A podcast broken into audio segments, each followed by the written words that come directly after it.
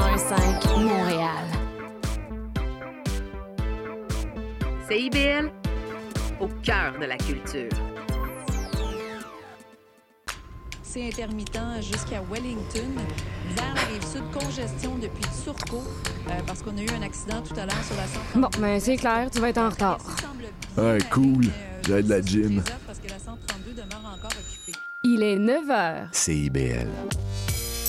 101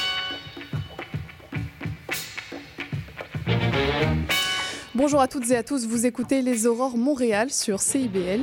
Ici Charline Caro, votre animatrice, ravie de vous retrouver pour euh, ce nouveau mois d'octobre.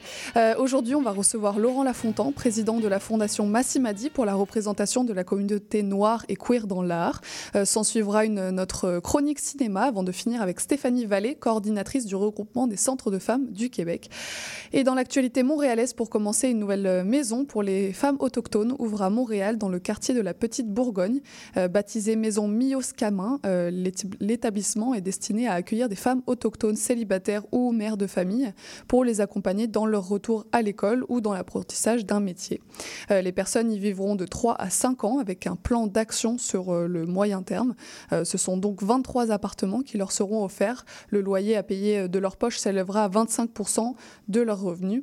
Ce projet répond à de grandes difficultés pour se loger rencontrées par les femmes autochtones avec le racisme et la crise du logement pour principale cause. Euh, L'établissement permettra donc de bénéficier d'un cadre de vie propice au développement. Et dans l'actualité aussi, la ville de Montréal prévoit d'aménager 30 parcs et 400 trottoirs éponges d'i- d'ici deux ans. Euh, Ce projet permettra de réduire les impacts des changements climatiques qui sont de plus en plus visibles. Ce sont donc 8000 mètres carrés d'infrastructures vertes qui permettront au total de retenir plus de trois piscines olympiques en eau. Euh, concrètement, cela consiste à retirer certaines parties asphaltées pour les remplacer par euh, du gazon, des plantes, des roches. Euh, et en conséquence, les fortes pluies, comme on en a observé cet été d'ailleurs, peuvent rentrer dans le sol, évitant ainsi les inondations. On continue sur CIBL avec l'entrevue dans quelques secondes de Laurent Lafontan, le président de la Fondation Massimadi.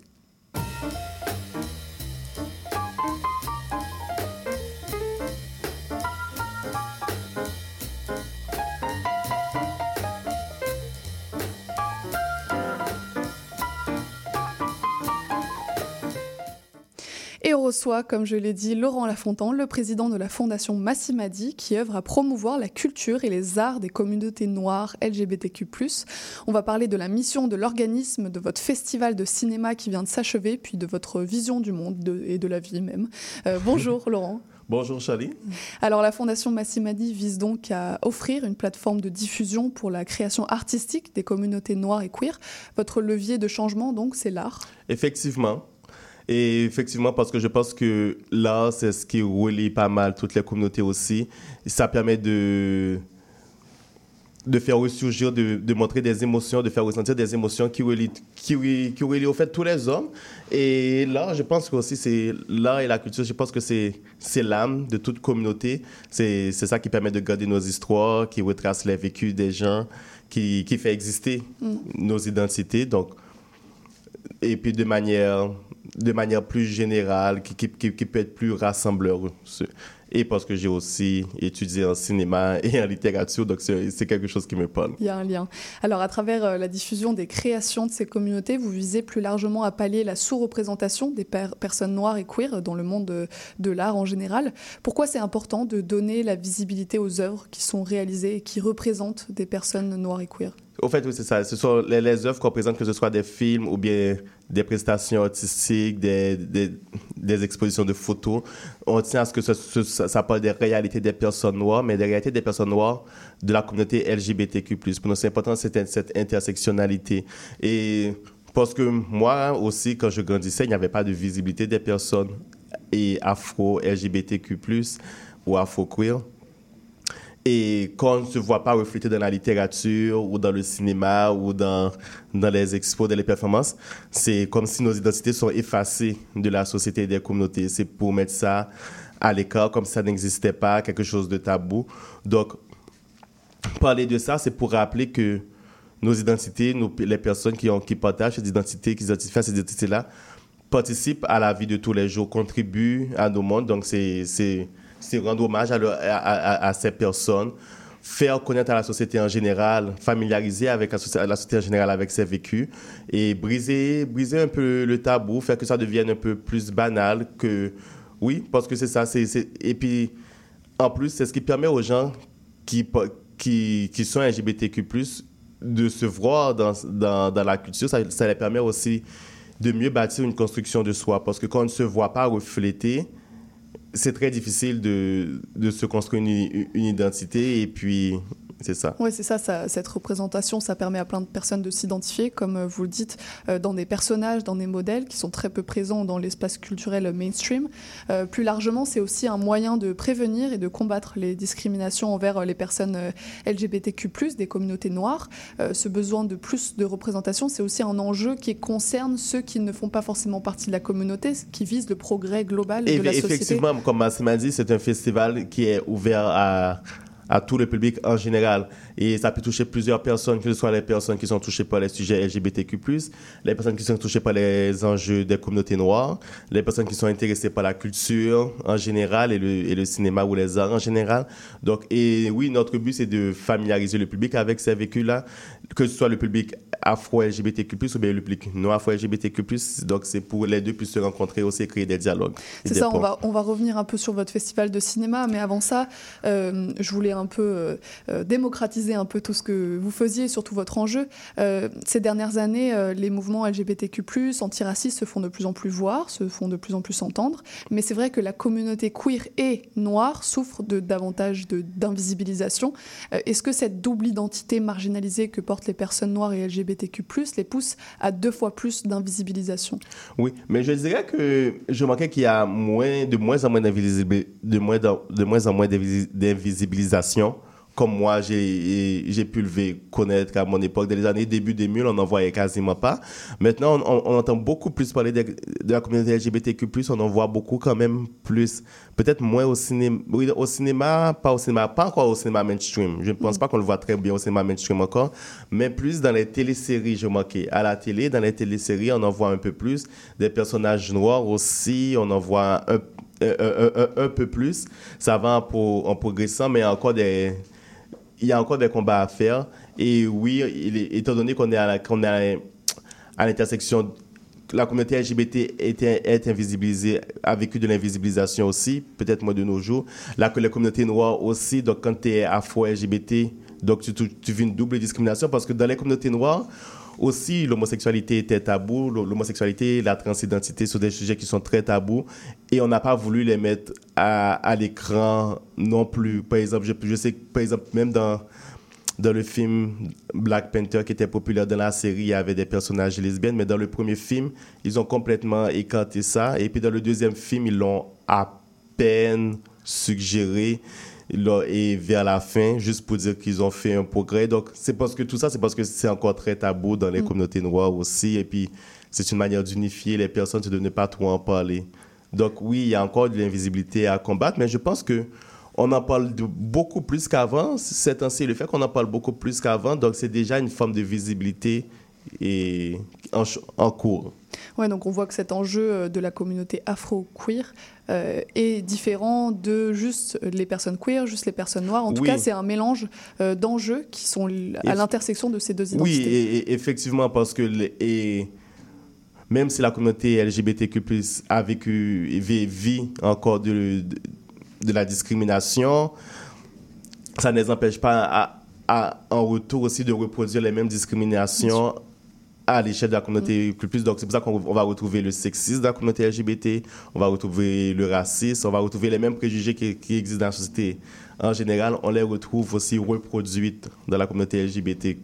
Ouais, donc d'où l'importance euh, Oui. de votre organisme. Alors pour revenir un peu plus euh, concrètement à votre action, vous organisez donc chaque année le festival Massimadi qui fêtait euh, sa 15e édition cette année et qui est donc un festival de films et d'art afro-queer. On y retrouve une sélection de courts-métrages, de longs-métrages, des expositions photographiques, des discussions. Est-ce que l'édition de, ce- de cette année qui se tenait fin septembre a répondu à vos attentes?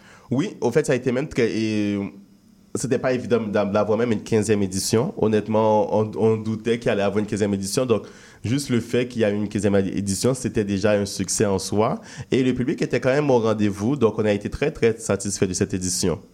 D'accord. Oui. Et euh, par curiosité, quels étaient les profils de personnes qui assistaient à ces événements? On a dit que c'était ouvert à tout le monde, mais est-ce que c'était des personnes de la communauté extérieure, des connaisseurs, des curieux? Il y a en fait les deux. Il y a, ça, il y a, il y a, on a évidemment les personnes de la communauté LGBT afro qui viennent. Il y a des personnes. Le festival a toujours attiré aussi des personnes et en dehors de la communauté afro, afro aussi. Il y a des personnes queer qui, vi- qui viennent. Beaucoup de personnes queer, que ce soit afro ou non, qui viennent aussi. Donc, on a été un public quand même assez, assez général, c'est ce qui est le but. Et je manquais que tout dépendamment aussi d'où se passe l'événement aussi, comme on avait des projections dans le village et en plein air. Donc, effectivement, on, a, on attire les passants qui viennent, qui s'assoient aussi, qui regardent le film. Au cinéma moderne, c'était un public beaucoup plus de personnes blanches, je dirais aussi, qui étaient là.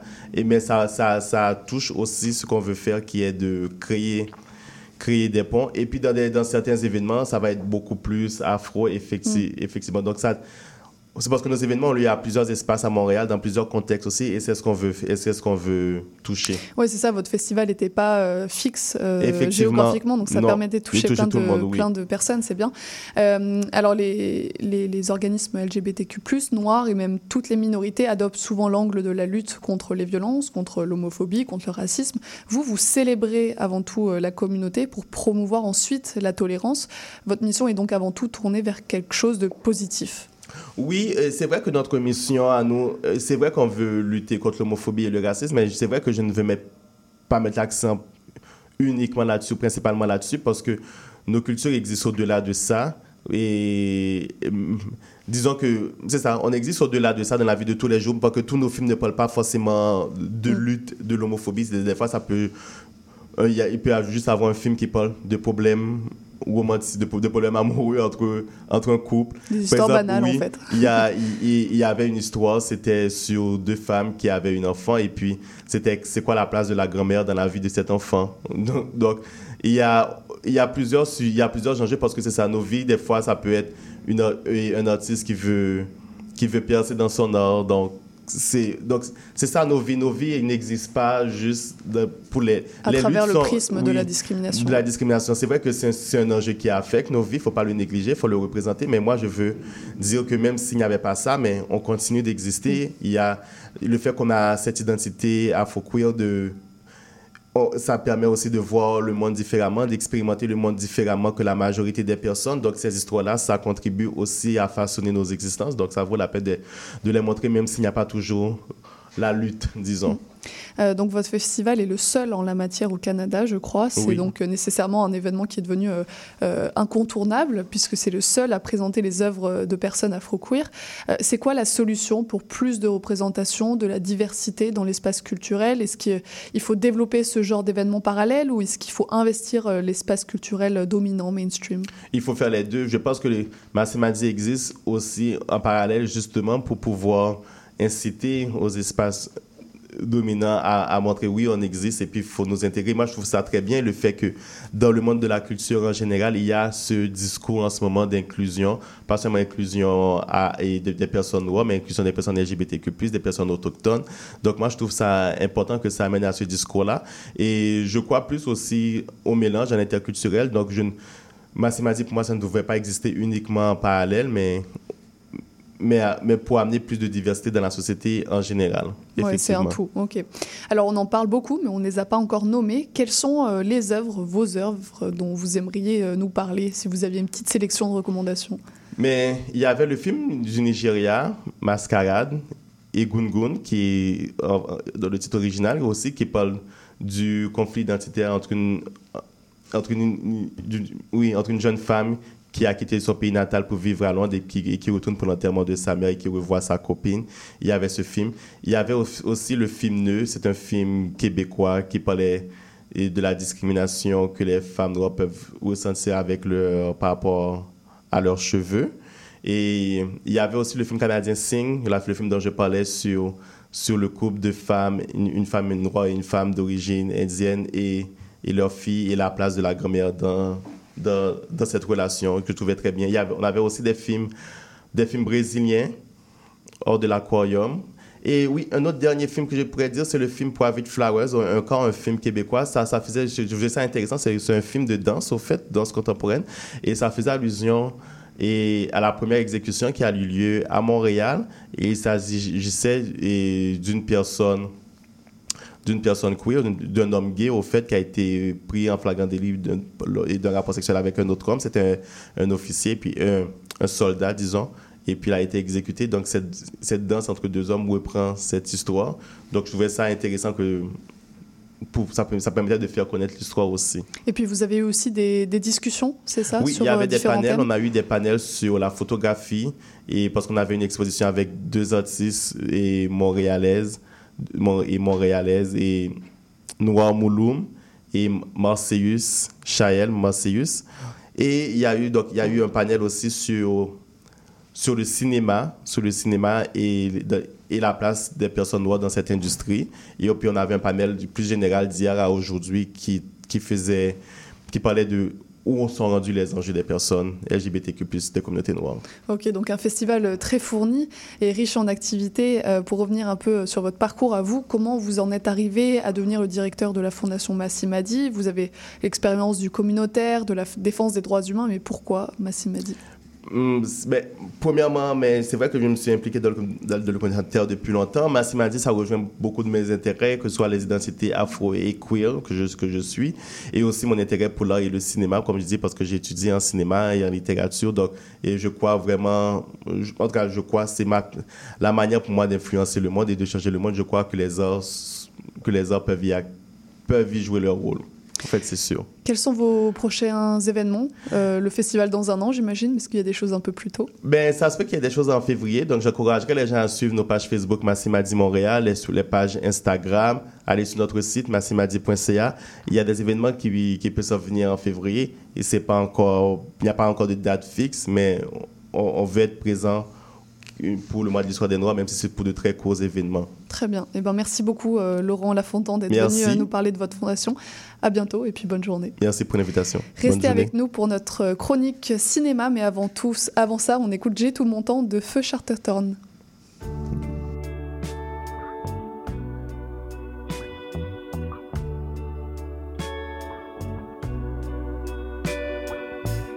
Moi qui voulais vivre vite pour que ma vie dure longtemps. Moi qui voulais vivre lentement pour retenir le temps. J'ai fait du mieux que j'ai pu. Et même si l'ombre est venue, fille, j'aimais pas, ne t'en fais pas. J'ai tout mon temps, tout mon temps pour aimer. Maintenant, tout le temps, tout le temps de t'aimer. Maintenant que l'amour est né, il ne peut plus s'éteindre, il me brûle de joie. Et si l'amour te vient, que ferais-je Chanterai-je à tes enfants? Des berceuses que la nuit abrège? Ou partirai-je en courant? J'ai le temps, le temps de décider à présent. Tout le temps, tout le temps de t'aimer. Maintenant que l'amour est né, il ne peut plus s'éteindre. L'amour est mon chez moi. Maintenant que le soleil est couché, j'ai le temps de t'aimer pour une éternité. Maintenant que l'amour est né, il ne peut plus s'éteindre. Il me brûle de joie. Il me brûle de joie. L'amour est mon chez moi.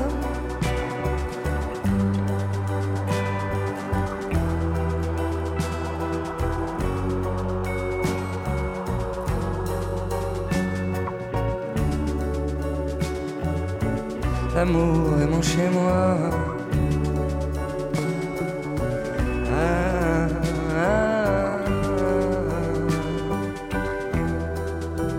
Désormais le soleil couché, j'ai le temps tout le temps, tout le temps. J'ai le temps, tout mon temps, tout mon temps, patiemment, j'ai le temps de t'aimer pour une éternité.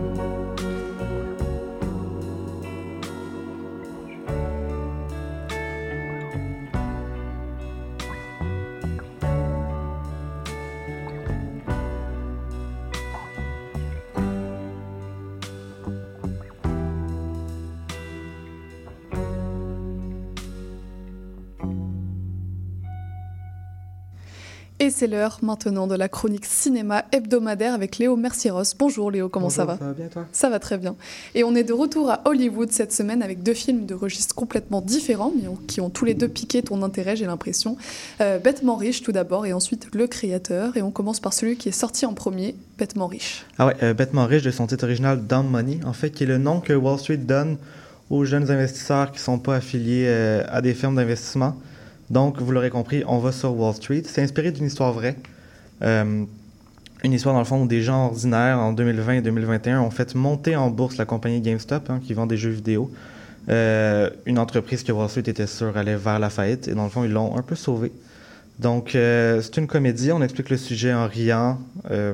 Dans le fond, on explique comment ça fonctionne, mais aussi tout le déroulement de l'histoire en suivant principalement Keith Gill, qui est euh, un YouTuber financier récréatif, dans le fond. De, son vrai travail, c'est un analyste financier. Euh, mais lui, dans le fond, il partageait avec sa communauté différents stocks qu'il trouvait intéressants, donc GameStop. Donc euh, lui, il a grandement contribué au mouvement. Dans le fond, c'était une des figures de proue de ce mouvement-là. Mais en parallèle, on a aussi d'autres personnages qui ont aussi existé. Dans le fond, tous les personnages qui sont nommés existent pour de vrai. Donc, on a une infirmière en dette, deux étudiantes qui arrivent à payer pas leur, leurs frais d'université, euh, un employé de GameStop, mais aussi euh, on a le côté des boss des fonds spéculatifs, dans le fond, qui eux euh, voient ça comme un réel drame. Puis il y en a aussi qui sont juste, ils ont tellement d'argent qu'on les voit, qui sont pas affligés du tout. Donc c'est intéressant d'avoir cette duologie-là de, plusieurs personnages qui sont un peu layered ensemble. Donc ça nous propose un voyage à travers pas mal tout le récit, hein, des débuts un peu humbles devant le sur YouTube, sur Internet, jusqu'au procès devant le Congrès américain qui marque la fin du film. Euh, puis vraiment tout ça en passant par, qui je trouve la partie la plus intéressante, tout le mouvement social qui s'est créé sur Internet, notamment sur Reddit. Donc on peut vraiment l'explorer à travers le film. C'est sa force, je trouve. Est-ce que tu sais euh, de quand date cet événement à peu près? C'est entre 2020 et 2021 C'est ça, environ. donc en fait c'est des événements très récents, euh, c'est rare d'avoir un film qui traite de sujets aussi euh, brûlants, on va dire. Ouais, c'est un petit peu un choc d'ailleurs parce que c'est très récent justement. Toi t'en avais entendu parler? Ouais, ouais, D'accord. quand c'est arrivé. Puis c'est juste pour ça que ça m'intéressait. Mais dans le fond, c'est très récent, ça, ça choque un peu. Kilgall est encore très en vie, même s'il s'est retiré de la vie publique. Très ouais. Ouais. Euh, mais dans le fond, ça nous permet d'utiliser euh, maintes et maintes euh, extraits de téléjournaux ou de mimes sur Internet qui sont présentés un peu à l'écran, des fois dans des Mm. flashs. Ah oui, d'accord. Donc, ça fonctionne. Puis aussi, dans le fond, 2020-2021, c'était aussi la COVID. Donc, tout le monde était en ligne. C'est un événement majoritairement en ligne.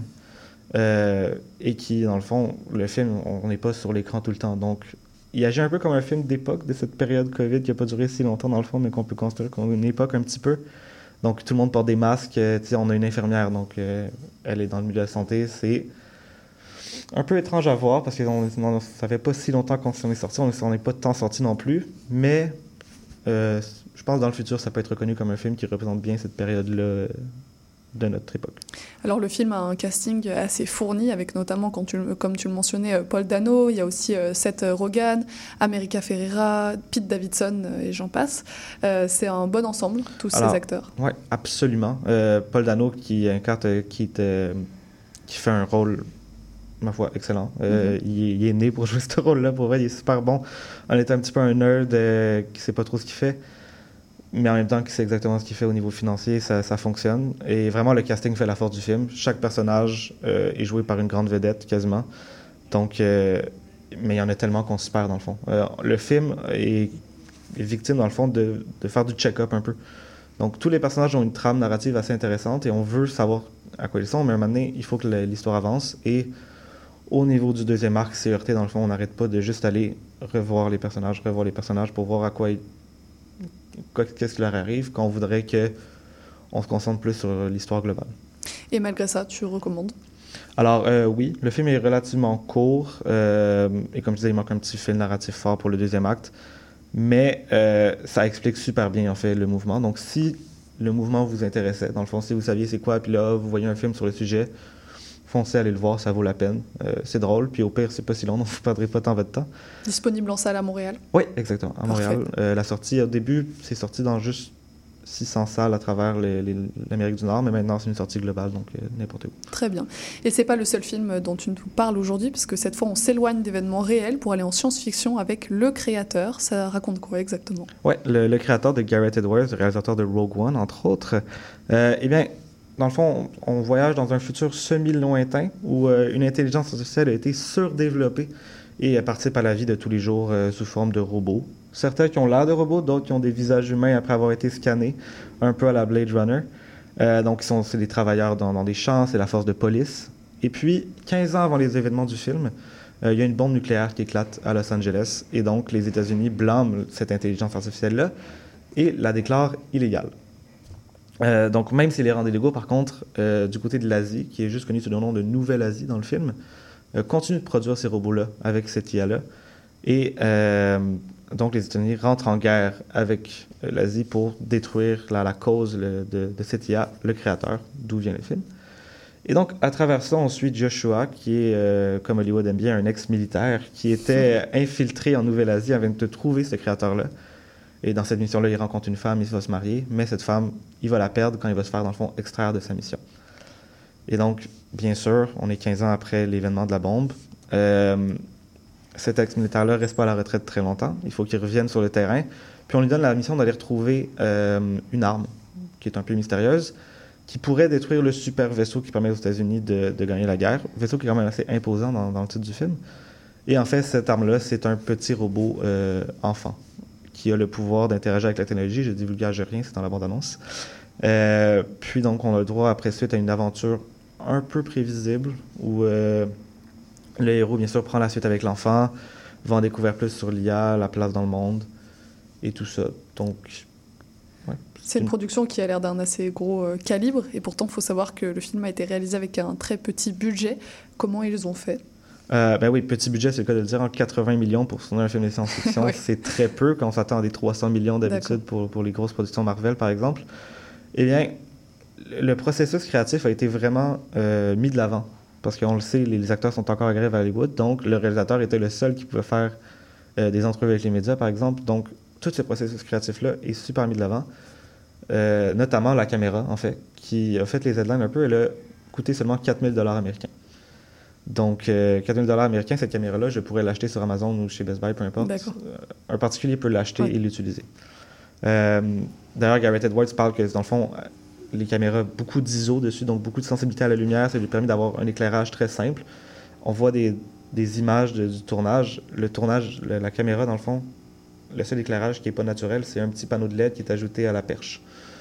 Euh, donc, ça permet aussi la caméra qui est légère des prises de 30 minutes. Et aussi, un truc que j'ai trouvé assez intéressant, et ça peut paraître assez simple, en fait, assez euh, normal, le, le film a été monté en entier avant de s'attaquer aux effets spéciaux. Ce qui, n'est, ce qui est rare. jamais le cas, en fait. Ah oui, Tu sais, Il y a James Cameron qui veut faire un code de 6 heures d'Avatar 3 avant de commencer à le monter complètement avec des effets spéciaux. Et ça fait monter le budget. On sait que Marvel aime changer leurs affaires de Ouais. dernière minute. Donc là, ça prend un plan clair, euh, chose qui était le cas. Ouais. Et donc, Un euh, bon moyen de faire des économies à Hollywood. Ouais. Et puis visuellement, je, pense qu'on peut le voir dans la bande-annonce. C'est absolument époustouflant comme film. euh. D'accord. Et alors, ta recommandation, oui ou non? Euh, oui, ben, juste pour le spectacle, en fait. Euh, les scènes d'action, Garrett Edwards le maîtrise. hein. Il y a beaucoup d'explosions, mais ça, ça reste euh, groundé, c'est le fun. Mais par contre, l'histoire, elle est trop simple et prévisible. On écoute les 30 premières minutes, on sait exactement comment ça va finir. Oui, oui. Il y a, ben, il y a- il y Quand a ça commence moment- par un ex-militaire. Euh, voilà. Donc, il y, a un moment où je me suis disais, ah, ça se peut que ça me prend par surprise. Et finalement, non. Vers la fin, et puis ça reste un autre 20 minutes après. Et puis, en fait, c'est dû au fait que pour que l'histoire fonctionne, il faut s'attacher au personnage. Et vu qu'on n'arrête jamais les scènes d'action, dans le fond, c'est scènes d'action, petits déplacements, scènes d'action. On n'a pas le temps de s'y Mm. attacher. On les voit pas tant évoluer. Euh, on peut sentir un petit arc de personnage, mais c'est pas très présent. Donc le petit budget, en fait, la partie euh, presque la plus intéressante de l'histoire, c'est ça? Oui, exactement. Ça, ça, ça devient quasiment plus intéressant. Et pour finir euh, cette chronique, cette semaine, est-ce qu'il y avait un événement important euh, dans ton viseur autre que le cinéma? Euh, oui, ben, on revient dans le fond dans le cinéma. C'est le FNC, le Festival du Nouveau Cinéma à Montréal. Ouais, mais Euh, c'est différent. qui était, oui, qui, qui- qui est nouveau cinéma. Donc, euh, je vous ai préparé une petite sélection de films que je trouve très intéressants. Dans le fond, vous savez, il y a une compétition internationale et nationale. En international, en Argentine, dans le fond, il y a The Face of the Jellyfish, qui est un film qui mélange euh, documentaire, fiction, donc d'une femme qui se réveille avec un visage complètement différent, dans le fond. Sinon, côté euh, d'ici, on a Vampire humaniste cherche suicidaire Constanda de Ariane Louis XVI, qui, ma foi, a l'air très intéressant. Donc, euh, un peu de- d'humour, de, rom-com d'ici, ça peut faire du bien. Euh, sinon, du côté du Japon aussi, il y a Monster, euh, du réalisateur Hirazaki Koreda, qui peut avoir l'air très intéressant. Sinon, pour les fans de Mad Max, il y a une petite soirée le 7 octobre, euh, qui est une grande nuit dans le fond. Donc, il commence la soirée et toute la nuit, on va projeter des films de Mad Max pour finir avec un petit déjeuner euh, Mad Maxien le matin. Très bien. Euh, à noter que dans l'émission, on recevra euh, Jean-Baptiste Durand, le réalisateur de Chien de la Casse, un des films euh, français qui est présenté euh, durant ce festival du nou- nouveau film. Euh, ça se tient jusqu'à quand, euh, le Euh, festival? 15 octobre, Ouais, si la je semaine prochaine, Ouais, ouais, puis ça commence ce soir avec le film d'ouverture qui est La Passion de Dodin Bouffant. Très bien, bah, n'hésitez pas à regarder euh, cette belle programmation. Merci beaucoup euh, Léo pour toutes ces plaisir. recommandations euh, culturelles, cinématographiques. On se retrouve mardi prochain pour ta prochaine chronique. Restez avec nous sur CIBL, on reçoit Stéphanie Vallée, coordinatrice du regroupement des centres de femmes du Québec. Mais avant ça, on écoute Belle Femme de Éric Goulet après une petite page de pub. Faut qu'on parle. J'ai l'impression que je t'intéresse plus. Quand on est ensemble, tu regardes ailleurs. Tout semble plus intéressant que moi. Je le sais que je suis plate, là. Je, je le sais que tu veux garder tes vieilles habitudes. Mais j'aimerais ça sentir que tu me regardes, que tu es concentré sur moi. J'aimerais sentir que j'ai toute ton attention. Sinon, tu pourrais avoir un accident. La route a besoin que vous soyez concentré. Au volant, portez toute votre attention sur la route. Un message de la Société de l'assurance automobile du Québec. La devise qui nous soutient n'est plus Québec, je me souviens. On va hurler et déconner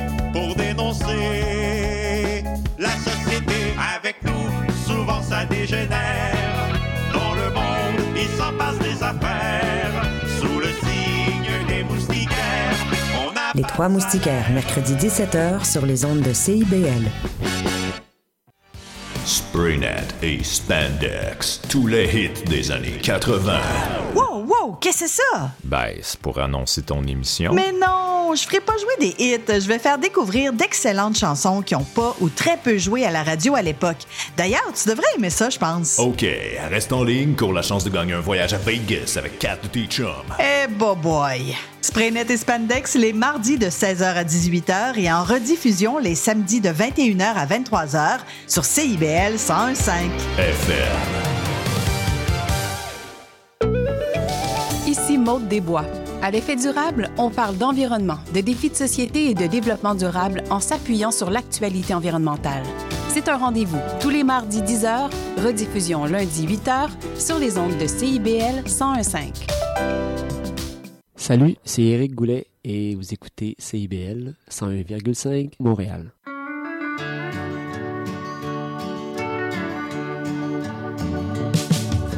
Jamais pensé te voir venir vers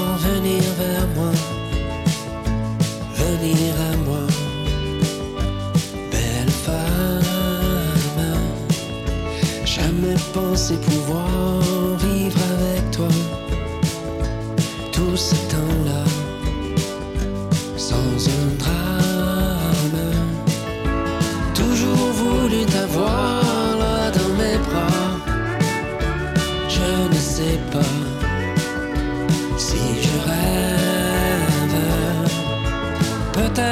peut savoir ces choses-là qu'en goûtant à tes lèvres.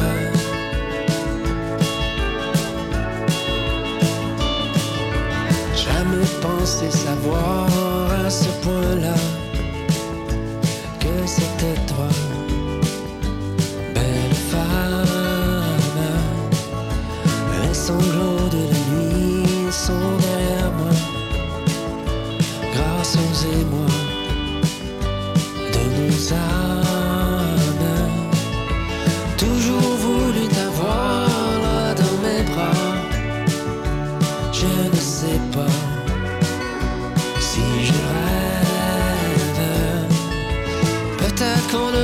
savoir ces choses-là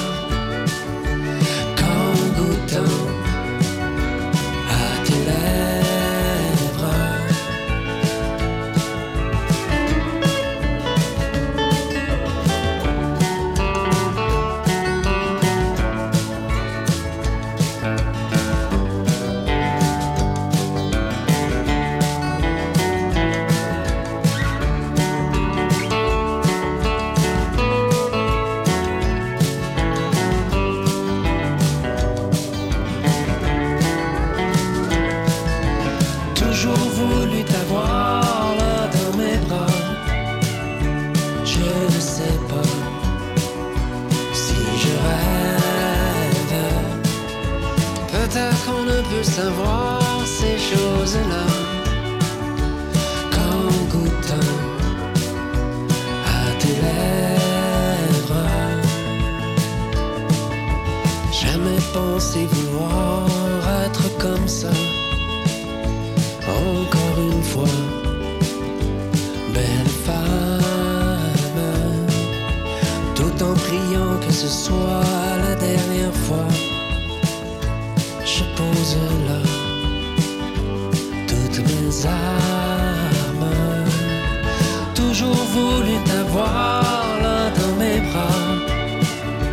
Je ne sais pas si je rêve. Peut-être qu'on ne peut savoir ces choses-là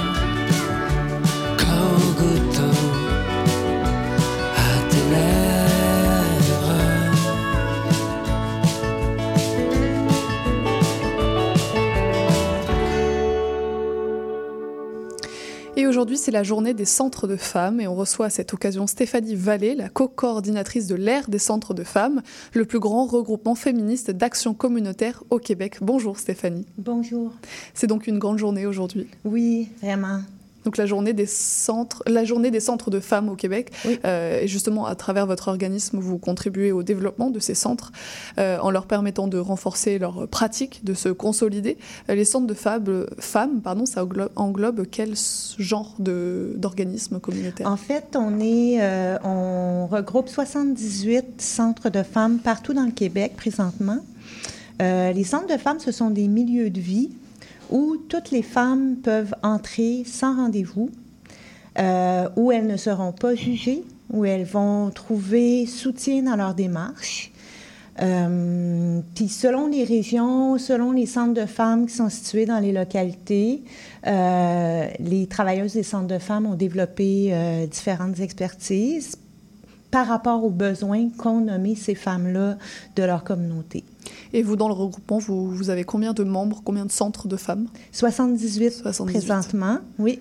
Et euh, c'est la totalité des centres de femmes ou il y en a qui font pas partie? Non, c'est un choix euh, pour les centres de femmes de, de faire partie de l'ère des centres de femmes. On, on considère qu'il y a beaucoup d'avantages euh, d'avoir euh, la force du groupe, en fait, euh, euh, donne des avantages d'être membre de l'ère, mais c'est par choix, donc... euh, D'accord. Oui. Et concrètement, c'est quel genre d'accompagnement vous donnez à ces centres? Quel genre de services? Quels sont leurs euh, besoins? Pourquoi ce regroupement? C'est né d'ailleurs d'après des besoins des centres de femmes de se regrouper pour pouvoir mieux revendiquer. À l'époque, on parle d'il y a maintenant presque 40 ans que l'ère existe, pour que les centres de femmes aient une voix plus forte, unie, pour revendiquer, euh, premièrement, du financement, mais aussi pour revendiquer leur travail euh, à partir des besoins, justement, que les femmes des communautés euh, nommaient euh, en lien avec euh, la pauvreté, euh, les violences faites aux femmes, les besoins, en fait, qui étaient moins bien comblés par le filet social à l'époque. Et on a offert, à partir de ces années-là, des, euh, des moyens alternatifs, en fait, pour répondre aux besoins euh, des femmes qui fitaient, entre guillemets, un petit peu moins dans le système euh, traditionnel, euh, par exemple à l'époque des CLSC, de l'hôpital, de l'école même. Alors, on offrait des milieux là, pour... plus aller dans l'éducation populaire autonome, plus la vulgarisation. Puis à partir de là aussi, on a développé des expertises d'accompagnement. Euh, par notre approche euh, féministe qui dit, approche féministe dit, on ne tient pas de dossier, on n'a pas besoin de prendre un rendez-vous pour entrer au centre de femmes. Euh, on va avoir accès à des activités, des ateliers qui vont peut-être être un petit peu plus alternatifs, mais qui vont permettre aux, femmes de jaser entre elles. Il va souvent y avoir, je dis souvent, c'est c'est probablement toujours euh, une intervenante communautaire ou une animatrice qui accompagne ces femmes-là, puis qui va être sensible justement aux révélations que les femmes vont nommer euh, par rapport à ce qu'elles vivent. De là, euh, notre plateforme de revendication par rapport au travail qui est, fait, qui est fait en violence faite aux femmes. Donc ce sont des organismes, euh, ces centres de femmes, qui travaillent à l'amélioration de vie des femmes, euh, de la, à la promotion de leurs intérêts, à la justice sociale, à l'égalité. Plus de 300 000 femmes entrent en lien chaque année avec ces centres, dont 75% pour des situations de violence.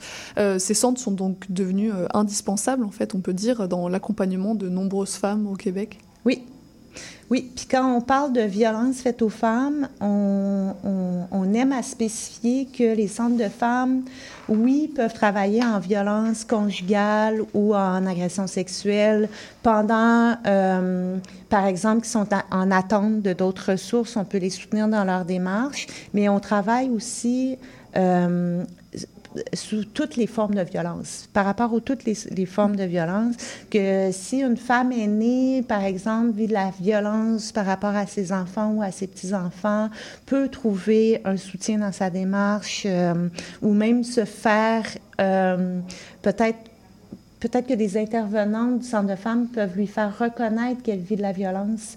Euh, peut-être qu'elle ne le sait pas au moment où elle fréquente le centre de femmes, mais à force de jaser avec d'autres mondes en groupe et avec des intervenantes, on peut euh, leur faire voir qu'elles vivent différentes sortes de violences. Mm. C'est qu'on peut parler de violence euh, dans la rue par rapport au harcèlement de rue. Euh, on peut parler de violence euh, au travail s'il y a des s'il y a des euh, patrons euh, abuseurs. Euh, on peut parler, par exemple, d'un concierge qui peut abuser d'une femme, d'une des locataires de son immeuble.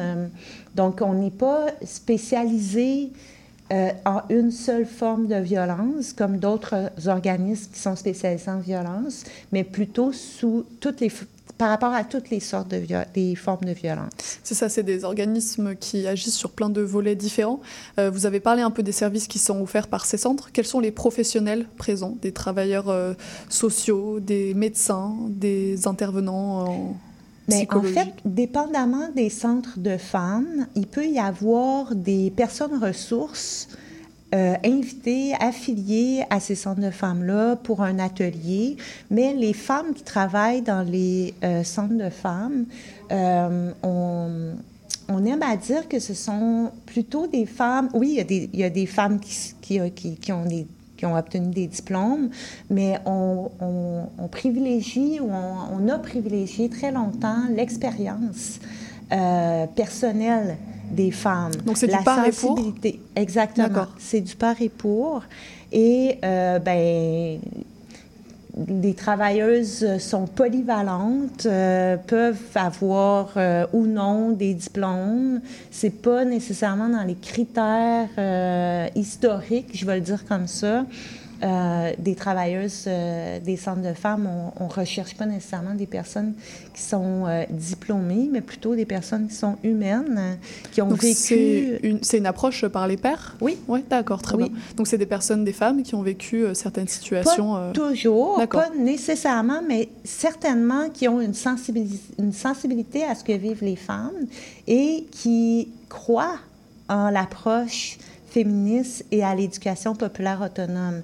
Et, et, et, euh, notre travail en violence s'inscrit aussi là-dedans, dans le sens que on veut, euh, on veut arrêter la hiérarchie, les rapports de pouvoir. On espère, dans nos centres de femmes, à, aspirer à des rapports égalitaires entre les, travailleuses, les membres de conseil d'administration et les femmes qui fréquentent les centres de femmes. Parce que si on ne le fait pas, on reproduit un peu le patriarcat qu'on dénonce euh, dans nos sociétés. Fait euh, faut aussi euh, spécifier que notre travail en violence s'inscrit dans une approche féministe intersectionnelle avec une approche d'éducation populaire autonome et féministe intersectionnelle. C'est qu'on essaie, euh, et on est aussi en démarche pour le faire, de travailler sur les systèmes oppressifs, tous les systèmes qui, oppriment euh, les femmes, euh, y compris les femmes à la croisée des oppressions qui peuvent vivre diverses violences il y a plusieurs identités. Euh, ouais. Oui. Donc vous, vous visez vraiment à créer un espace euh, sécurisant avec euh, des, des, pas forcément que des professionnels de santé, beaucoup de femmes d'expérience, comme vous l'avez dit, et ça vous distingue des services publics sur de nombreux points, mais aussi sur cet aspect-là d'être aidé par des personnes qui nous ressemblent. Vous, y, vous visez vraiment à, à, rendre accessible ce centre avec sans rendez-vous, des services gratuits, etc. Euh, pour bien comprendre par quoi se manifestent les violences faites aux femmes, on en a parlé un peu, mais quelle est la situation aujourd'hui au Québec? Elle est atroce, la situation aujourd'hui au Québec, parce que on ne reconnaît pas le système discriminatoire. On ne, on ne reconnaît pas qu'il y a encore des discriminations systémiques. C'est ça pour le racisme systémique, c'est ça par rapport aux revendications. Euh, euh, ben on, on l'a vu en fin de semaine, là, le principe de Joyce. On ne reconnaît pas qu'il y a un système qui est mm. organisé, qui est discriminatoire. Euh, pour les femmes, particulièrement les personnes à la croisée des oppressions. Euh, et euh, ben, la pandémie n'a pas aidé du tout. vous avez entendu les histoires qui se sont passées, là, comme il n'y avait pas de service, comme il n'y avait pas de milieu de vie dans les organismes communautaires, les femmes particulièrement étaient laissées à elles-mêmes chez eux, souvent avec des situations qu'elles vivaient qui étaient violentes. là, aujourd'hui, qu'on n'est plus en pandémie et que tout ça a été vécu, bien, il y a une, recrudescence euh, de, de, femmes dans les organismes communautaires, dans les centres mm. de femmes, là, qui ont besoin euh, de soutien dans leur démarche, qui ont besoin de se rassembler là, pour, euh, pour aller mieux. Et quand on dit on ne comprend pas, c'est l'État, c'est la société, c'est l'ensemble des acteurs publics. Qui est le problème et qui peut apporter des solutions concrètes? Ben moi, je pense vraiment qu'à partir du moment où on est capable de nommer qu'il y a un système qui est discriminatoire dans notre société, puis que c'est, à cause de ce système-là qu'il y a encore des violences, ben on a déjà un bon bout de chemin. En ce moment, on n'est pas en train de le reconnaître. Puis quand je dis on, ben c'est vraiment le gouvernement provincial au pouvoir qui, refuse même de dire qu'on vit dans une société raciste, qui, qui a du racisme, où il y a du racisme systémique. Oui, c'est vrai que le racisme systémique n'est pas reconnu par le gouvernement logo et même votre approche en soi n'est pas reconnue par le gouvernement puisque la, ministre de la Condition féminine euh, ne comprenait pas l'approche du féminisme intersectionnel, intersectionnel désignant euh, l'acceptation euh, qu'il y a plusieurs identités, donc une femme voilée a plus de chances d'être discriminée en raison de deux identités marginalisées. Donc vous allez vraiment à l'encontre ou le gouvernement va à l'encontre de votre approche? Oui, je pense que c'est le gouvernement qui va à l'encontre de notre approche. On espère. On va le retenir mais, comme ça. Euh, mais je pense que la, je pense que la société, puis le, en tout cas, ce qu'on voit dans les centres de femmes, puis dans les organismes communautaires euh, de façon plus large, je pense que je pense qu'on adopte de plus en plus cette euh, pensée-là. Je pense que la société civile il adhère au fait qu'il y a euh, des violences systémiques qui existent. Euh, puis, ben, on, on, verra qu'est-ce qui se passera euh, dans le futur, là, mais j'ai mm. confiance que j'ai confiance qu'on va le reconnaître puis que ça va aller de mieux en mieux là, pour qu'on arrête, qu'on cesse les violences faites aux femmes. Et aujourd'hui, ça tombe bien. euh, Peut-être que ça va nous donner, euh, vous donner un motif euh, d'espoir, puisque c'est la journée des centres de femmes. Ce genre de journée nationale vise généralement à mettre en avant un enjeu, ou une population d'ailleurs. Est-ce que les centres de femmes ont besoin de davantage de visibilité, de davantage de reconnaissance? Euh, oui. Est-ce qu'on les connaît? Euh, on les connaît. On les connaît. Le centre de femmes, ça se met sur notre chemin quand on en a besoin. Euh, ceci dit, c'est bon aussi de forcer un peu qu'on reconnaisse les centres de femmes euh, et qu'on justement qu'on force la connaissance des centres de femmes et la reconnaissance des centres de femmes. Euh, ça a été souvent confondu avec des, des maisons d'hébergement. Que vous n'êtes pas. Qu'on- que nous ne sommes pas, parce que c'est pas, on- il n'y a pas d'hébergement, c'est pas ouvert 24 heures sur 24, 7 jours semaine. C'est des milieux de vie euh, de jour, parfois quelques, quelques heures le soir pour des activités, ou selon les centres de femmes, ce qu'ils ont choisi de faire dans leur heure d'ouverture, parce qu'ils sont autonomes, euh, des fois des fins de semaine, mais c'est certainement pas 24 heures sur 24, 7 jours semaine. Ce qui fait que, ben non, on peut pas héberger les, les femmes, mais il faut savoir que les femmes, là, je vais parler de violence conjugale, là, mais les femmes qui vivent la violence conjugale ne passent pas toutes par les maisons d'hébergement. Ça ne convient pas à toutes les maisons d'hébergement. Des fois, ça prend juste du soutien des- de, de personnes, comme un groupe de soutien dans un centre de femmes, comme un- une activité de cuisine collective où les femmes sont alentour de la table, puis là, donne un boost d'encouragement à cette femme-là pour dire tu ne mérites pas de vivre ce que tu vis. Puis cette personne-là va acquérir au centre de femmes une, une meilleure estime d'elle-même, donc plus de confiance en elle, va se bâtir un réseau, va s'affirmer et va finalement peut-être euh, quitter le milieu euh, violent dans lequel elle vit. Ça, c'est bon pour la violence conjugale, mais c'est bon pour l'exemple que je donnais tantôt par rapport à la femme aînée qui vit de la violence euh, par, ses, par ses enfants. Euh, c'est bon, en fait, pour, pour beaucoup de formes de violence. Là. Je ne rentrerai pas dans les détails par rapport à l'intervention, mais la base, c'est d'améliorer l'estime personnelle. Puis il faut savoir que les centres de femmes, ben, on travaille auprès des femmes qui sont euh, le plus souvent victimes de violences. On ne s'occupe pas euh, des personnes agresseurs là, qui, euh.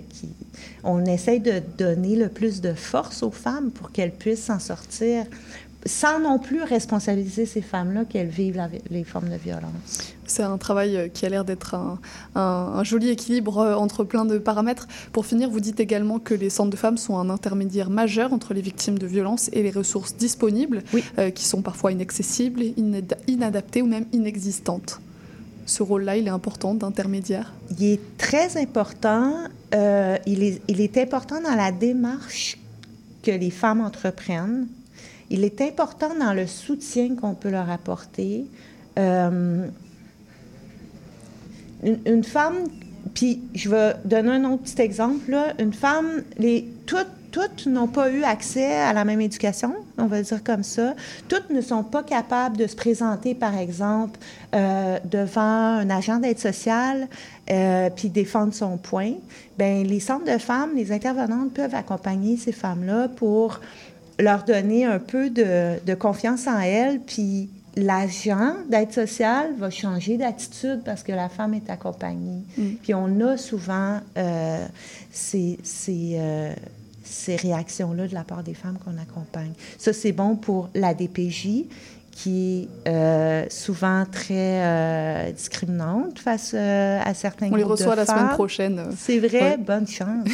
Et euh, pour, euh, pour la caisse populaire, des fois, pour la personne qui, euh, qui prend la photo pour le permis de conduire, qui peut être... puis- Il y a un système qui est organisé, Ouais, c'est qui ça, peut vous en être euh, violent système, pour beaucoup de femmes, qu'on est là pour eux, pour Très elles. bien.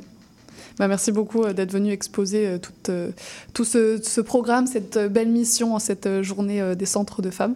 Merci Stéphanie. Merci de l'invitation. Restez avec nous pour la clôture de l'émission. On écoute ça, on écoute avant ça Au Madeleine de Diziz.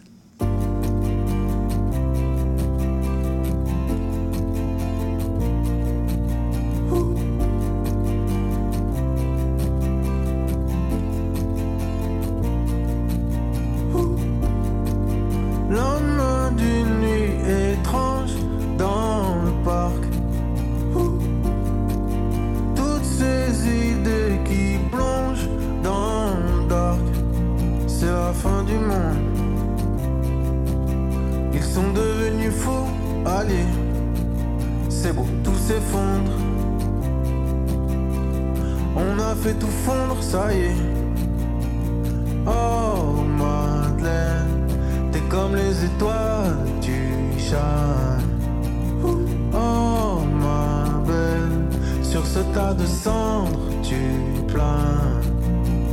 Oh Madeleine, t'es comme les étoiles, tu shines.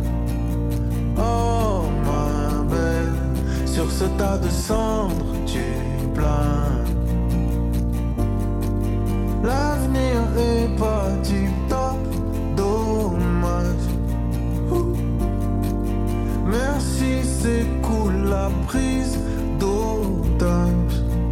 C'est la fin du monde. Ils sont devenus fous, allez.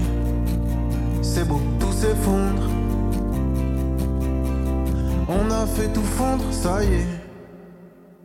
Oh Madeleine, tu fais danser les anges aussi. Quand tu dandines dans ta petite robe rose, tu vas grandir, tu deviendras autre chose. Quand tu dandines dans ta petite robe rose, rester en vie est une noble cause. Mais pour l'instant tu shines Madeleine, t'as raison la vie est belle. Oh shine Madeleine, t'as raison la vie est belle. Quand tu dandines dans ta petite robe rose, tu vas grandir, tu deviendras autre chose. Quand tu dandines dans ta petite robe rose, rester en vie est une noble cause.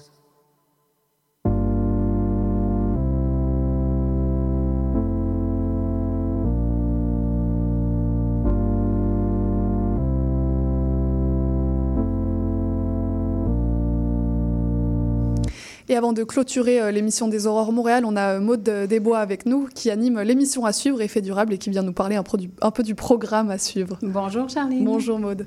Donc oui, aujourd'hui, mobilité durable euh, avec Blaise Rémiard. On parle d'autopartage et de stationnement en termes d'innovation. Et on a une super chronique de Christelle euh, Marilène Papineau sur la publicité controversée dans les abribus. Là, ça a fait les manchettes un petit peu euh, à la fin de l'été.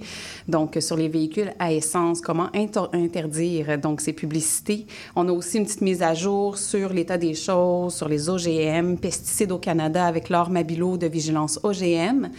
Et puis, euh, une chronique de la Coalition des Montérégiennes pour euh, nous parler euh, du rôle des organismes en conservation pour les milieux naturels comme ça. Et entrevue avec Pierre Serré, auteur du livre Voyage au bout de la mine, le scandale de la fonderie Horn, paru aux éditions Éco-Société. Très beau programme, c'est une émission d'une heure? Oui, on est ensemble pour un beau 60 minutes. Et ben, on va rester écouter euh, tout ça sur CIBL. Merci beaucoup. À tout de suite. Et pour nous, c'est déjà la fin de l'émission des Aurores euh, Montréal. Un grand merci à Laurent Lafontan, à Stéphanie Vallée et à Léo Mercieros pour leur intervention au micro de CIBL.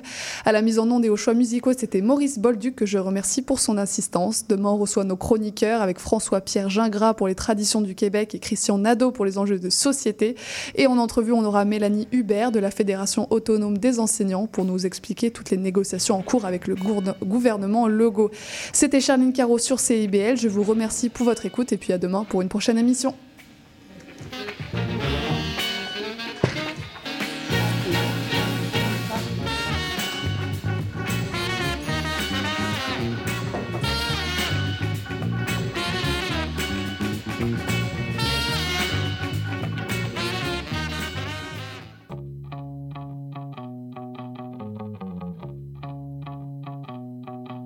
Les générations se parlent, s'obstinent, se surprennent à l'émission Trait d'Union. Des humoristes, des réguliers, des invités, des amis, encore des amis se joignent et sont annoncés à chaque mercredi sur nos réseaux. On parle de tout, tous les vendredis à l'émission Trait d'Union à 14h sur les ondes de CIBL 101,5.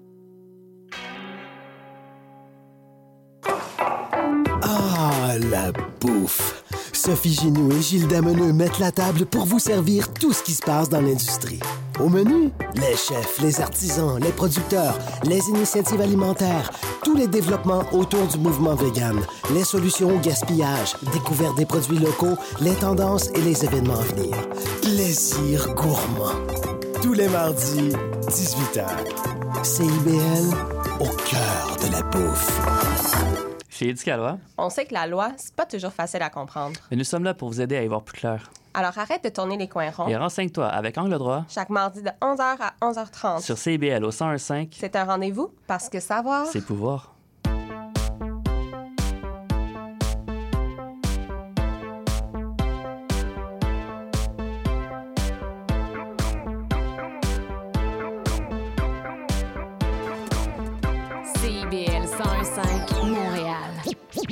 Vivre Montréal, Montréal.